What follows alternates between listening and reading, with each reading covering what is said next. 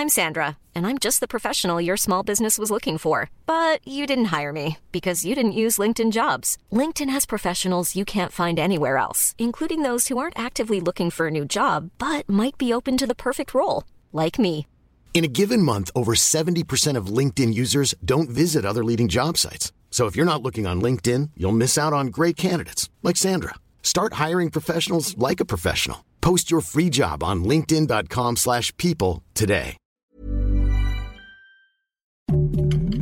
Heraldo Podcast, un lugar para tus oídos. Noticias del Heraldo de México.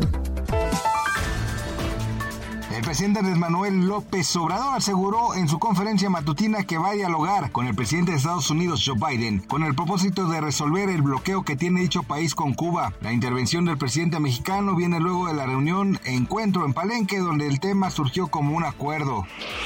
Norma Piña, presidenta de la Suprema Corte de Justicia de la Nación, tiene como prioridad dialogar con los coordinadores parlamentarios en el Senado de la República con el fin de abordar el tema de los fideicomisos que se pretenden eliminar. Se espera que la reunión se realice este martes 24 de octubre.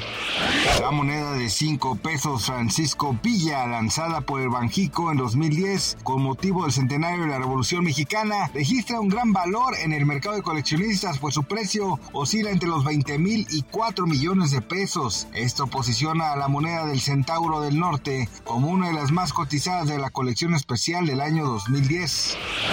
La famosa cantante Beatriz Adriana está de luto. Este lunes 23 de octubre anunció el fallecimiento de su hermana Judith Flores. El mensaje lo dio a conocer a través de su cuenta de Facebook sin revelar cuál fue la causa de su muerte.